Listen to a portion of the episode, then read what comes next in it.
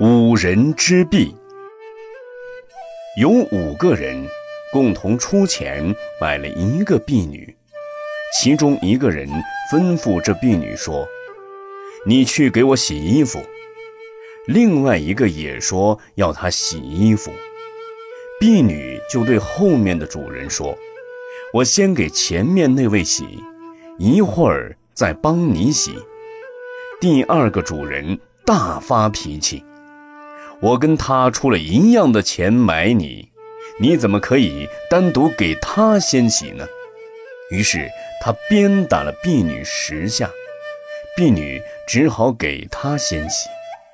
结果其他四个人同样发了脾气，各打了婢女十鞭。色、受、想、行、识这五音。